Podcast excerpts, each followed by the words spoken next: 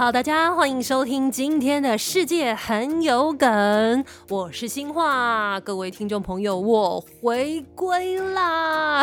啊，回归两个月，呃，有没有觉得休息了两个月，我的声音听起来特别有精神、有朝气呢？好啦，希望大家有想念我吧，希望是如此。呃，很多朋友的留言我都有看到，有人问说，哎，难道不更新了吗？其实我都有大概回答一下，说因为最近有其他的计划在实施，那我很担心就是没有办法两边都很好的兼顾，然后同时，嗯，还在上班嘛，所以这个 podcast 其实是我自己利用就是工作之余私人的时间在经营的，所以因为一些个人的私人计划，希望可以这个补强我这个 podcast 还有新闻方面的专业的一些个人计划，所以呢，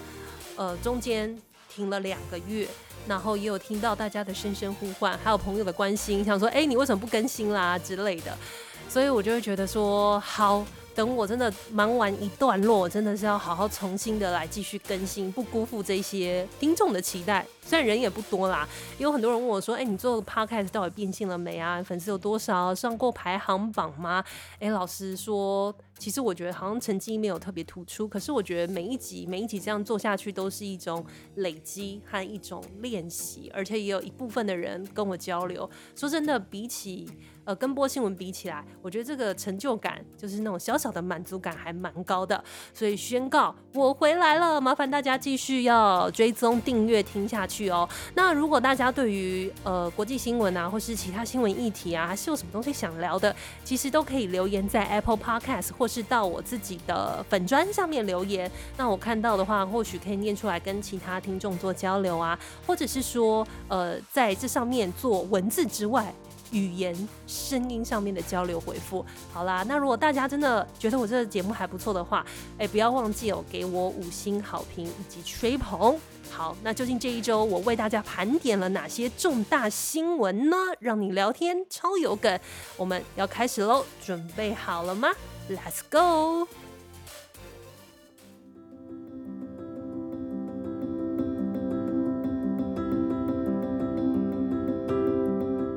好的，首先要跟大家分享的第一则新闻，这个新闻蛮感伤的，蛮具有时代意义的，甚至说这个新闻人物他可能是见证了一个时代的辉煌到民主化，从神圣的王权进入凡人的视野。没有错，要跟大家来分享的就是英国的菲利普亲王九十九岁逝世，而在周末的时候，他的葬礼正式举行了。不过，因为亲王呢，他有考量到现在疫情的关系，他不希望进行国葬，他是以简朴的方式来走完他的最后一程。那王室也尊重他的意愿，所以他的葬礼呢，只有三十个王室的亲人还有亲近的人来出席。那也保持了社交距离，所以很多媒体就捕捉到女王出席葬礼的画面，身边都没有人，显得更加的形单影只了。而菲利普亲王跟英国女王伊丽莎白二世他们结婚已经非常非常久，七十五年。嗯，在公众形象上，他们大家都会觉得说他们是一对神仙眷侣，互相扶持。然后女的年轻的时候啊，貌美如花，亲王也是风流倜傥。不过呢，先前因为亲王身体不舒服，在今年年初的时候住院长达一个月，在四月九号病逝，最后是享耆寿九十九岁。而刚刚也有提到的是，他们两个的人婚姻其实是非常非常久的，结婚七十三年，创下了铂金婚的记录，也是英国王室的最长记录。很多人提到亲王跟女王，回顾亲王的一生，都会想要问他说：“诶，究竟你们婚姻长寿的秘诀是什么？难道是王室的绑定吗？”但其实王室当中也有很多的成员不乏离婚的传闻，像是女王的妹妹玛格丽特，还有他们的儿子，呃，就是戴妃离婚的事件，其实闹得沸沸扬扬。亲王就说了，他觉得有一件事情是。任何幸福婚姻的最基本要素，那个最基本要素呢，就是包容。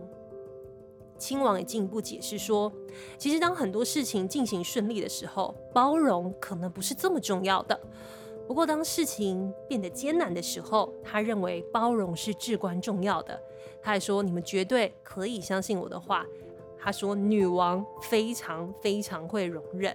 当时亲王说完说完之后，其实现场听到人大家都哈哈大笑。但我觉得，其实亲王的说法相当的一针见血，也很诚实的对大众交代了他们婚姻当中的关系，似乎跟我们平常的家庭，或是大家听到的婚姻当中。呃，或是很多人在唱一些圣歌，是爱是恒久忍耐又仁慈，跟这个包容的意念其实非常非常的接近，一针见血，也道尽了王室婚姻的辛酸和不容易。有很多人在想说，菲利普亲王呢，他同时是英国民众当中心中对女王的最大支柱，但是他是一个活生生的人，有血有肉。他同时也是风流倜傥，相传他的情妇私生私生子遍布在英国各个阶层当中，这是小报的传闻啦，说他是一个花花公子。不过呢，他的身世也是带有悲剧色彩、颠沛流离的希腊王子。很多人可能很难想象，在呃亲王年轻的时候，他是一个金发碧眼的大帅哥。但是呢，他身上写的故事就很像童话或是小说里头这样形容他的身世，非常的颠沛流离。英国的 BBC 曾经评论菲利普亲王的早年经历，说出生的时候是希腊王子，却随即的流亡到海外，经历了像游牧民族一样的童年，在欧洲四处的游荡，像是一名来自皇家的沙发客。意思就是说，他不断的寄人篱下，但是他早年的遭遇，可能就是因为在一战跟二战这中间，欧洲世界各国的局势动荡。他一开始出生在希腊的科孚岛，他其实出生是带有希腊和丹麦血统的王子。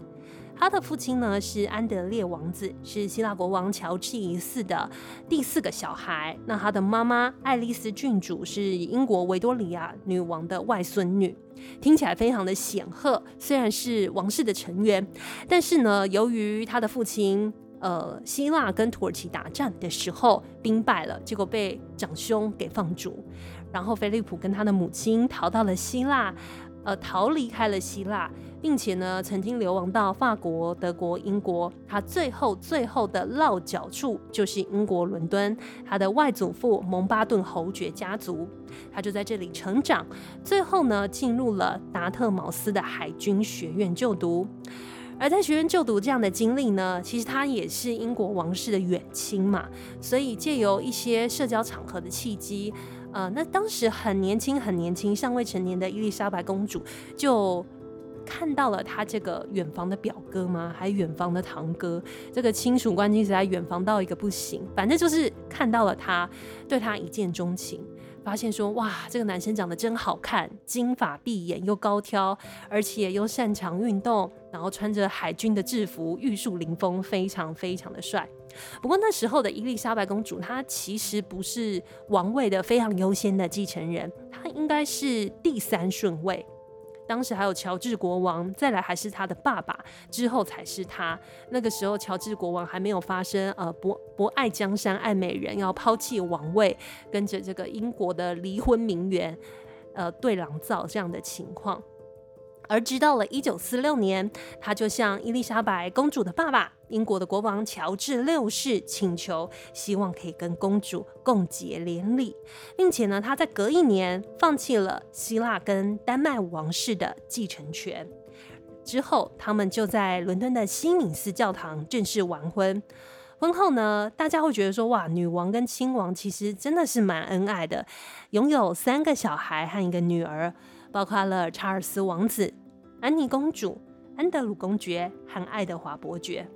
而当时呢，两个人的结婚也是英国王室的婚礼首度在进行电视转播，当时万人空巷。那新尼斯大教堂呢，挤满了两千多名的宾客，见证他们共结连理。而对于当时的英国来说，这样的喜事可以冲淡了二战过后那种百废待兴的阴霾，因为那时候他们还在努力的摆脱战争的泥沼，希望可以重建，希望可以复兴。所以看到王子跟公主结婚，当然是非常非常的高兴。而时任的英国首相丘吉尔。他也形容说，这是英国在艰难前路上面的闪烁片刻。连这么严肃的政治人物，也对于他们的婚礼、呃，表达了一些正面表述，主认为可以很好的来鼓舞英国整个国家。有很多人评论说，纵观他们七十多年的婚姻，两个人其实存在着互补以及包容。因为菲利普亲王的成长环境让他顽强自立，有泪不轻弹。不过女王呢，其实是在皇宫长大的，他被保护得非常好，甚至是呃在成长或者是学习过程当中，也都会在皇室里面受教育，所以他是与世隔绝的。个性上面来说是比较内向害羞，但是很体贴，所以两个人呢非常的不一样，但是也刚好可以互补。他们的第一个孙子威廉王子后来也有评论祖父母，他就说：“哎，呃，祖父可以逗祖母笑，因为祖父说的一些话、做的一些事情，对生命的态度都跟祖母有一点点不同，彼此之间好像越看越有趣，就是一对佳偶。”而且呢，其实亲王为了跟公主结婚，其实放弃了王室的继承权，他同时也放弃了在英国皇家海军的军职，变成了贤内助，也就变成了王夫。所以说，侍奉女王变成他一辈子的工作，他也是女王最坚强的后盾。不过，王子与公主这样的童话，嗯，从英国王室上面观察来说，真的只是童话而已。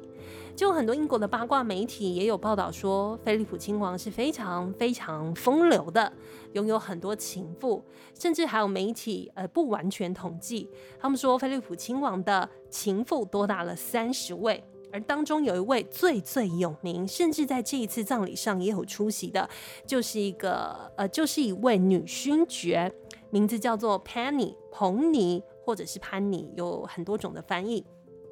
而潘妮到底是谁呢？她其实是英国的百万富豪之女，在伦敦上学的时候认识了亲王，然后呃，这些小报就说亲王非常非常的喜欢她。就算潘妮之后结婚之后，他们还是维持了二十多年的友谊，夸胡上去。有人说他们是密友，常常会结伴出游，一起去骑马郊游，甚至还募集到一起骑车，还跳舞。也有人说，女王为了避免家丑外扬，选择隐忍，要维持王室的体面。不过，传出这段维持二十多年密友的友谊呢，其实在英国的王太后伊丽莎白王太后，还有玛格丽特公主，他们相继在二零零二年同一个月里头相继过世之后，女王失去了妈妈还有妹妹，在悲愤的情况之下。跟亲王摊牌了，并且也下了最后通牒，最后才了断了这个私情。不过也很奇怪的是，也有人拍到，就是女王也曾经跟这位女勋爵共同公开露面，在一些社交场合。所以王室的爱恨情仇。嗯，小报说的是对的吗？但是王室从来都没有正面回应或证实，或者是菲利普亲王他也一直说他不可能跟别人搞外遇，他就说我每天都有这么多护卫跟着我，哪有空间去做这些事情呢？不过其实女王呢，她的存在就是现实世界的王室，所以婚姻有没有像白马和王子一般的美满幸福，真的很难说，因为亲王跟女王的结合，他们的婚姻捆绑着。国家还有君王的责任，比起一般的婚姻，有更多的压力和不容易，我觉得是可以见得的。而不过，其实有很多女王身边的密友也表示说，呃，菲利普亲王跟伊丽莎白女王他们的关系是非常非常特别的，他们相互依赖，经过了很多风雨波折，他们也会认为，呃，女王呢，为什么可以把婚姻生活处理好，存续的这么久？他们觉得说，女王已经接受了这些绯闻，并且理解男生可能就会有一些特殊需求。不过，这需求并不代表他不爱自己的妻子了。所以，可能在这样的关系里头，在王室的婚姻里头，有忍耐，有包容，有支持，有互互补，形成一种复杂、嗯相依偎的感情吧。所以，很多人呢也会觉得说。亲王在私生活方面究竟是如何？似乎也只有女王能替他打分数，因为实际跟他相处的也是女王。但是也有很多人称赞他是一个超长待机的君王伴侣。因为其实菲利普亲王呢，在二零一七年，他那个时候说正式要退休了，要告别这繁忙的公务。那么菲利普亲王呢，说要退休，其实就是不再出席那么多的公开活动，选择就是好好休息。因为在二零一七年到他成为王夫，他大概辛勤工作了六十五年。也有王室来统计，如果单纯他单人出席，而不是公开出席的官方活动，就有二点二万次，比英国女王还有他的孙子威廉王子和哈利都要来得多。而在二零一七年退休离职的前一年，他就工作了一百一十天，参加了两百一十九项的活动。不过，菲利普亲王呢，在很多活动上是非常非常受到欢迎的，因为相对于英国王室其他人的表现或是有固定的套路谨慎相比，他是一个有的时候好像有一点点违反那么不那么政治正确的一个王家的领袖，并且他还笑说自己就是一个嗯脾气很不好的老头子，常常直言不讳。也常常因为失言而登上了头条的新闻，所以让拘谨的英国王室当中，诶，很多英国人民就会觉得他很诙谐有趣、有血有肉，非常的接地气。不过他过去常常失言、政治不正确的。比方说，他在一九九八年的时候，在巴布亚巴布亚纽几内亚有一个徒步旅行的英国学生，然后他就说：“哎，你有设法不会被土猪吃掉吗？”这个玩笑到底是好笑还不好笑呢？好像有点冒犯当地的原住民。还有他在一九八六年的时候，在中国大陆进行国事访问的时候，还开玩笑警告当地的英国学生，他说：“哦，如果你们在中国大陆待待太久，全部都会变成眯眯眼。”哎，这就真的有一点种族歧视了。他不晓得怎么会想要耍耍幽默，好像不是很得体。所以呢，其实他身上带有着非常多的争议，也有非常多的不完美和缺点，但是都让他变得更为有血有肉。而英国女王呢，在最后跟亲王最后的这个时间点，也是因为疫情，反而让。偶尔他们会分开独自生活，这一对伴侣终于可以有时间好好在一起。因为新冠肺炎疫情来袭的时候，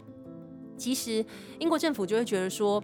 两个人都年事已高嘛，那其实应该要好好隔离起来会比较安全，因为大家知道。过去一年，英国的疫情是非常非常严重的，所以当局呢就把这两个人送到温莎堡罩起来，还有专职的团队照护，也戏称为这是皇家海军泡泡号，就是把他们给罩起来，希望可以确保君主的人身安全。所以疫情的关系，两个人在婚姻的最后岁月待在一起的时间，其实比过去公务繁忙繁忙的时间都还要来得多。所以在城堡里头，其实多多少少他们多了很多时间可以对话、缅怀过去，或者是回忆他们共同经历的时光。而这七十多年，女王跟亲王呢，彼此都是生命当中的永恒。有很多人说，失去菲利普亲王，可能带给女王是一个深刻的伤痛。也有人讨论说，这会不会是一个时代终结的象征？但是他们的爱情故事，还有他们的一言一行。都会带给后世一种很久的纪念。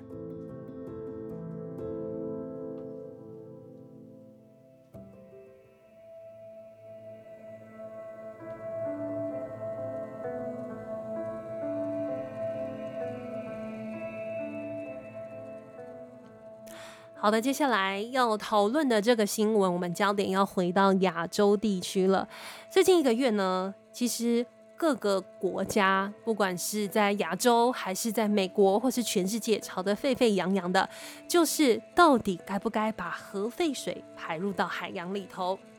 日本政府呢，他们公开表示通过了法案，要把福岛的核废水排进大海里头，其实是引发了很多的国家抗议。头一个炮火最猛烈的就是中国大陆了。外交部的发言人赵立坚他就回应说：“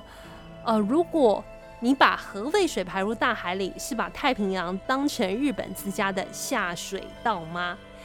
其实呢，这个论战呢，也被日本的副首相麻生太郎回击说，呃，不是日本的，难道也是中国大陆的下水道吗？而且呢，这中间呢，也变成了地缘政治方面的角力。大陆的外交部发言人还说，就算美国认可日本把福岛的核废水排入海洋当中，也不代表全世界认可啊。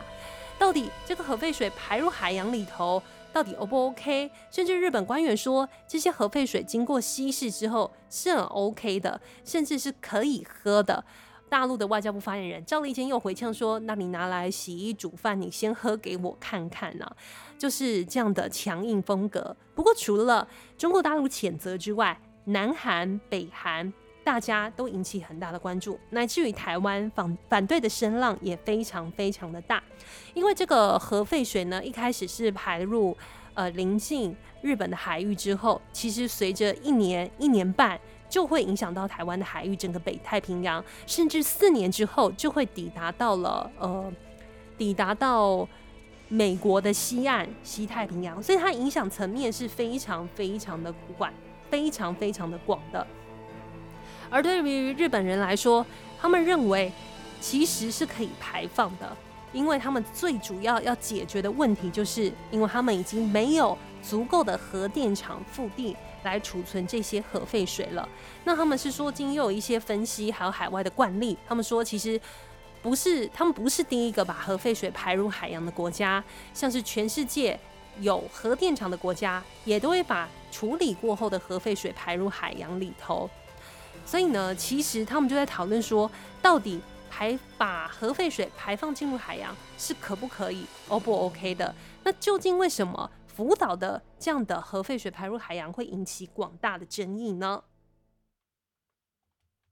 其实可以显见的会引起广大的争议。第一，因为福岛核灾的画面触目惊心，全世界虽然已经过了十年了，大家都已经还还是没有办法淡忘那个时候这么大的灾难来降临。还有第二个点。究竟稀释过的核废水排入海洋，它对人体有没有影响呢？其实呢，日本核电厂他们就说，呃，处理过的这些核废水，它里面会有一种氚，叫做氚放射性的同位素，只有在极大量的情况之下才会危害到人体。那这个氚呢，有很多的用途，它可以制造核武、医学用的生物显影剂，或者是逃生口的标志。呃，它可以让一些标志在黑暗当中发光发光。不好意思，他就说，日本一般的核电厂生产的含氚水排放入海洋的时候，每公升不超过六万贝克。而他说，这一回东京电力把福岛的核废水会用海水稀释百倍以上，所以每公升的含氚量不到一千五百贝克，是日本标准的四十分之一，而且也是世界卫生组织的饮用水标准，远低于世界卫生组织的饮用水标准。不过大家就在讨论说，难道不能再继续存放吗？其实日本的专家就说，其实他们在当地的储水槽就要满了，而且要花费很大的人力物力去经营做管理，所以他们认为稀释排入海洋是最省钱的方式。而且福岛当地其实走过核灾、走过地震十年了。当地的民众也希望可以复兴在地的经济，他们也不希望跟这些核废水为邻，所以他们觉得最好的办法就是把它稀释再稀释，排放入海。但是其实有很多的组织。持反对的态度，像是反核的绿色和平等环团就觉得说，其实你们说里面会只有氚这个放射性元素，但他们也认为说，能不能提出一个合理的证明，或是公开透明的来讲，像是放放射性物质碳十四也会残留在水中。而且碳十四它很容易聚集在食物链里头，长期下来呢，如果对人体来说就是伤害 DNA，甚至还有其他的物质会累积在骨头里面，长期以来它对人体的伤害、对食物链的影响，这些到底要怎么做监测呢？所以他们是持非常反对的态度，甚至会认为东电或者是日本政府对于核废水淡化。这些放射性物质的技术太有自信了，不应该如此，应该先妥善的把它储存，等到有一天真的更好的方式被发明出来的时候，再来进行处理，而不是急就章的排进海洋里头。而不过日本的民间呢，也有很多人是持反对的态度，特别是福岛当地的渔民了，他们就会觉得说，十年来他们非常非常的努力，想要说服消费者说当地的海鲜是安全的。可以吃的，但是核废水一旦排放，这些努力都要功亏一篑了。虽然政府他们不断不断的消毒，说这些东西是 OK 的，但是也有日本的学者说，虽然大家有共识，核废水处理过的核废水对健康的影响很小，但是风险不是零，长期来看到底会怎么样，没有一个定论，这就是争议所在。而一旦排放之后，其实就是一个不可逆的结果了。而现在呢，光是呃。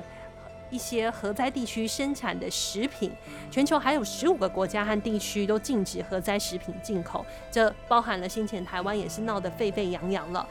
但是现在日本政府做出的这个决定，其实不止引发呃民间的反弹，也有国际的一些反弹，甚至呢，过去大家对于日本政府的不信任又再度浮上台面。因为在福岛核灾之后，就发生有超标的辐射性的污水，因为管理不善流入大海，甚至流了超过一个月才对外公布。所以现在这样的决定，究竟能不能解决他们的问题呢？其实大家都在关注，甚至已经上升到了国际间的口水战，就是中国大陆持反对的态度，日本、南韩、美国却是 OK 的。这到底该怎么处理呢？其实，所有拥有核电厂的国家都要应该要好好的思考，因为就连中国大陆也有一些自媒体或公众号针对福岛核灾这样的评论，做出了一些分析和看法。他们也发现说，其实中国大陆他们核废水排放入海的标准，却是比呃他们这一次日本福岛的核废水排放的标准要来得高出许多。那么自己国内的要不要好好监管呢？不过这样的谈论或是公共政策的谈论，这样言论一出来之后，似乎不太符合主旋律，随后就销声匿迹了。而其实过去呢，台湾也有核能发电厂也排放超标污水入海的情况，所以这牵涉到的不仅仅是福岛核灾的核废水的何去何从，还有我们使用科技的力量，使用核能。我们到底要怎么跟它共存不受害呢？这就是值得大家深思的议题了。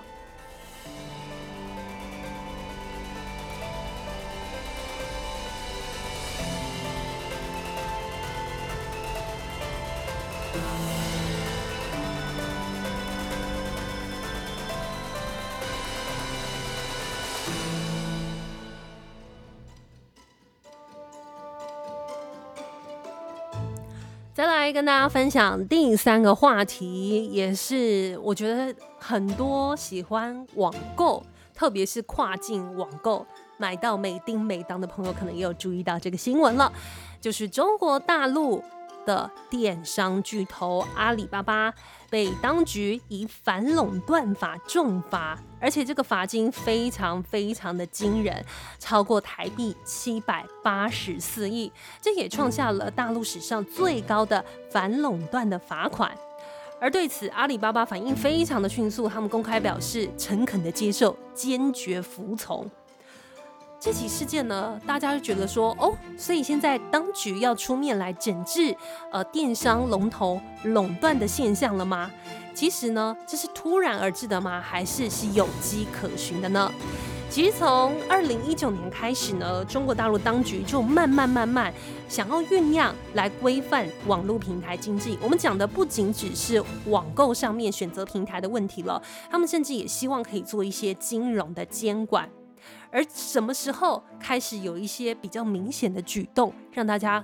呃拔草看风向，觉得嗯丢，真的要开始硬起来管了。其实就是阿里巴巴马云，他在去年二零二零年十月在外滩的金融峰会上面，他就有抨击了中国大陆的金融监管系统的演说。有人说这个演说是加快了。官方的反垄断进程，当时马云就说：“中国大陆的金融呢，没有系统性风险，因为我们没有系统可言。”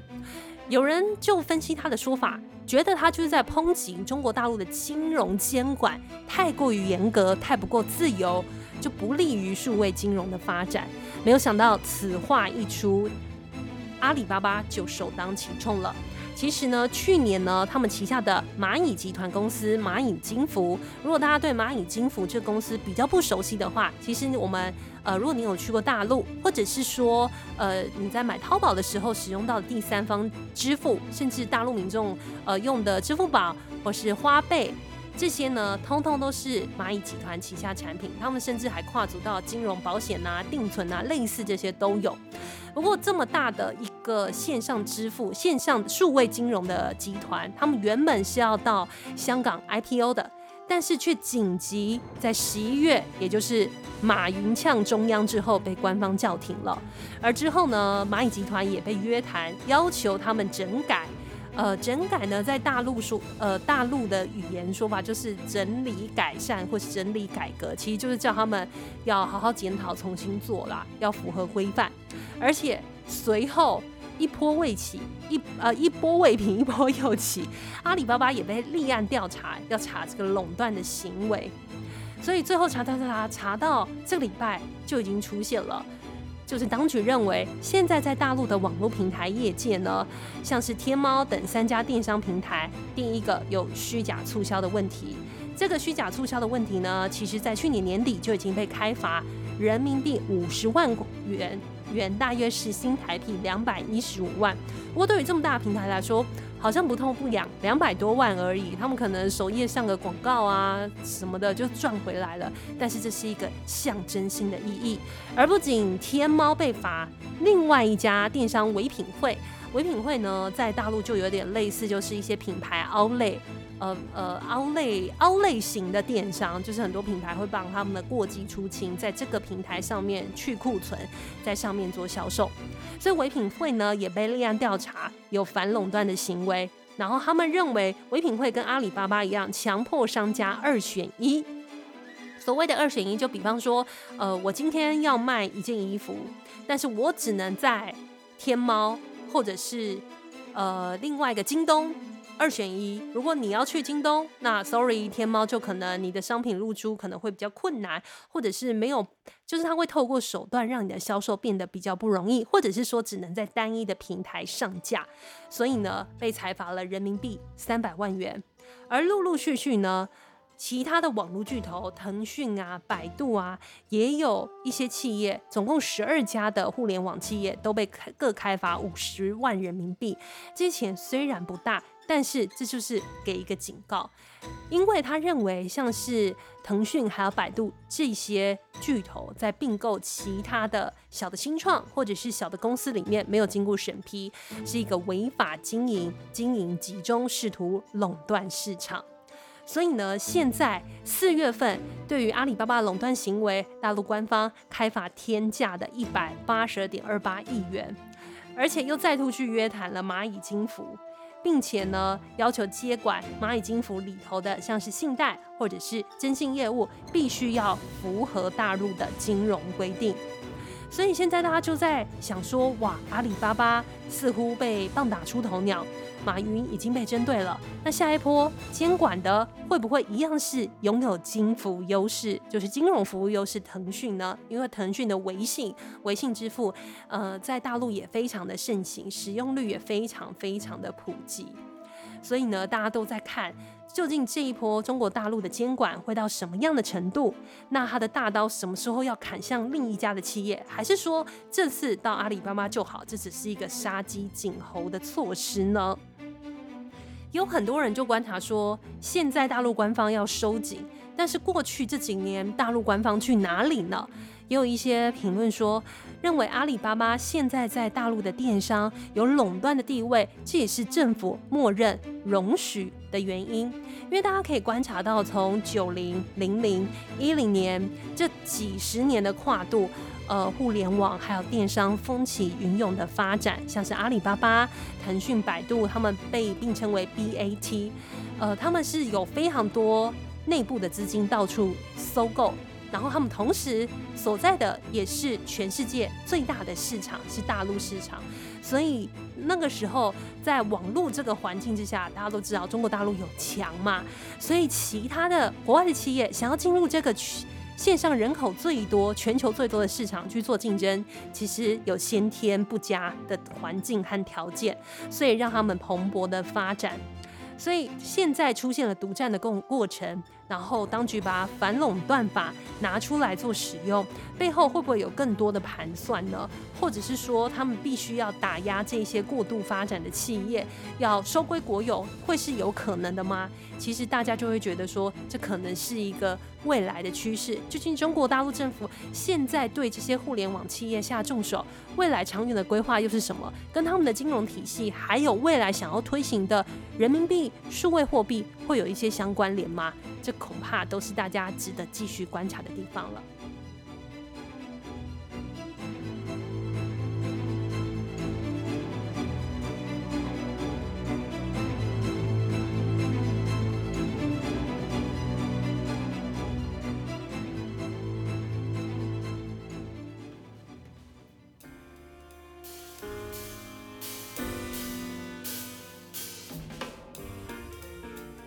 好的，刚刚跟大家分享的都是一些稍微有一点点严肃，但是我会觉得说，对于未来世界或是回顾过去的时代，都是非常非常重要的新闻。有的时候我们在做新闻的时候，会发现说，哎，有一些潮流趋势真的是周而复始，或是历史会一再的被重复。接下来要跟大家分享这个，我觉得是比较轻松的消息啦。呃，我觉得也蛮有趣的，复古好像就是这样周而复始而来的。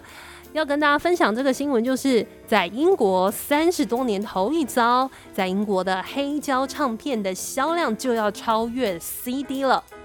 你听到黑胶的时候，会觉得那是什么呢？好像是上个世代的东西，还是说是一些文青啊，或是有品味的人才会有办法欣赏到的内容？其实我最近呢，到诚品书店的时候，就发现说，哎，开始黑胶专区越来越大。或者是说走到台北三创的时候，其实也有一家黑胶唱片店经营得非常非常好。每次去呢，都看到不管是年轻人啊，或者是一些绅士们，就会坐在舒适的沙发上面，然后去享受音乐的美好，或者是享受那类比音讯的温暖的感觉。所以我觉得很特别的是，没想到疫情也成为推升黑胶销售量的一个因素。因为英国的乐迷呢出不去嘛，所以钱没有地方花，那网购不是很方便吗？也可以减少减少人与人之间的接触，所以英国很多乐迷呢就把注意力投注在选择黑胶，加速了在英国黑胶产业的复兴，甚至现在哦有逆势要大幅度取代反超 CD 的销量的趋势，渴望可以打破三十多年来的记录。就有英国的唱片公司呢，他们就计算，在二零二零年黑胶唱片的收入是暴涨了百分之三十，那增加了四百八十万张的销售量，这也是一九八九年以来的最高数字。原来很多乐迷呢，其实他们很想要听那种还原度非常高的人声，可是疫情的关系，很多 live house 啊，或者是一些酒吧，你根本就没有办法去，因为有染疫的风险。所以他们反而把看演出的预算转而去购买了音乐，甚至有一些很经典的老片就慢慢慢慢收到欢迎了。有一些乐迷说他们会选择呃不是透过数位串流这个简单方便，电脑一按，手机一滑就可以听的方式去享受音乐音乐，是因为他们觉得实体的专辑还是有存在的价值。比比方说是看得到的封面，你可以摸到它的纸质、美术设计。并且呢，还有一些歌词的内页，或者是说一些介绍，然后可以看参与的创作者是谁，觉得是一种沉浸式、很完整的体验，跟那种串流的时候，你点一首歌听一首，跳来跳去，呃，觉得好像一张完整的专辑变得支离破碎，这样的感受非常非常的不一样，所以会觉得说这是另外一种选择，而且现在网购也非常的方便。而黑胶呢，它其实是一个存在很久很久的一个音乐的载体。它跟数位的方式不同，它是一个类比音讯的方式。很多人就说比较直观的一点讲，听黑胶的时候会觉得说，哎，在人声呢或是乐器的还原度比较高，听起来呢会感觉比较温暖、比较靠近、比较有人性。很多发烧友可能会这样子形容。所以呢，或许听黑胶。嗯，享受它的音质之余，享受的可能也有一些情怀的情怀的氛围吧。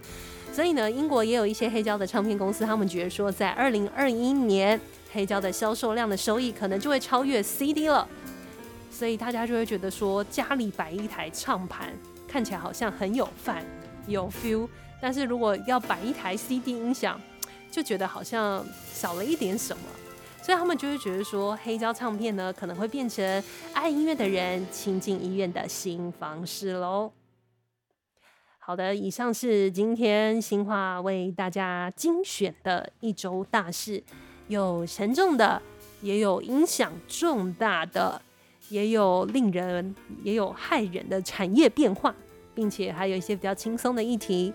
那希望接下来四月的下半场，大家也可以打起精神，好好的上班上课。我们下次再见喽，希望你有愉快的一周，拜拜。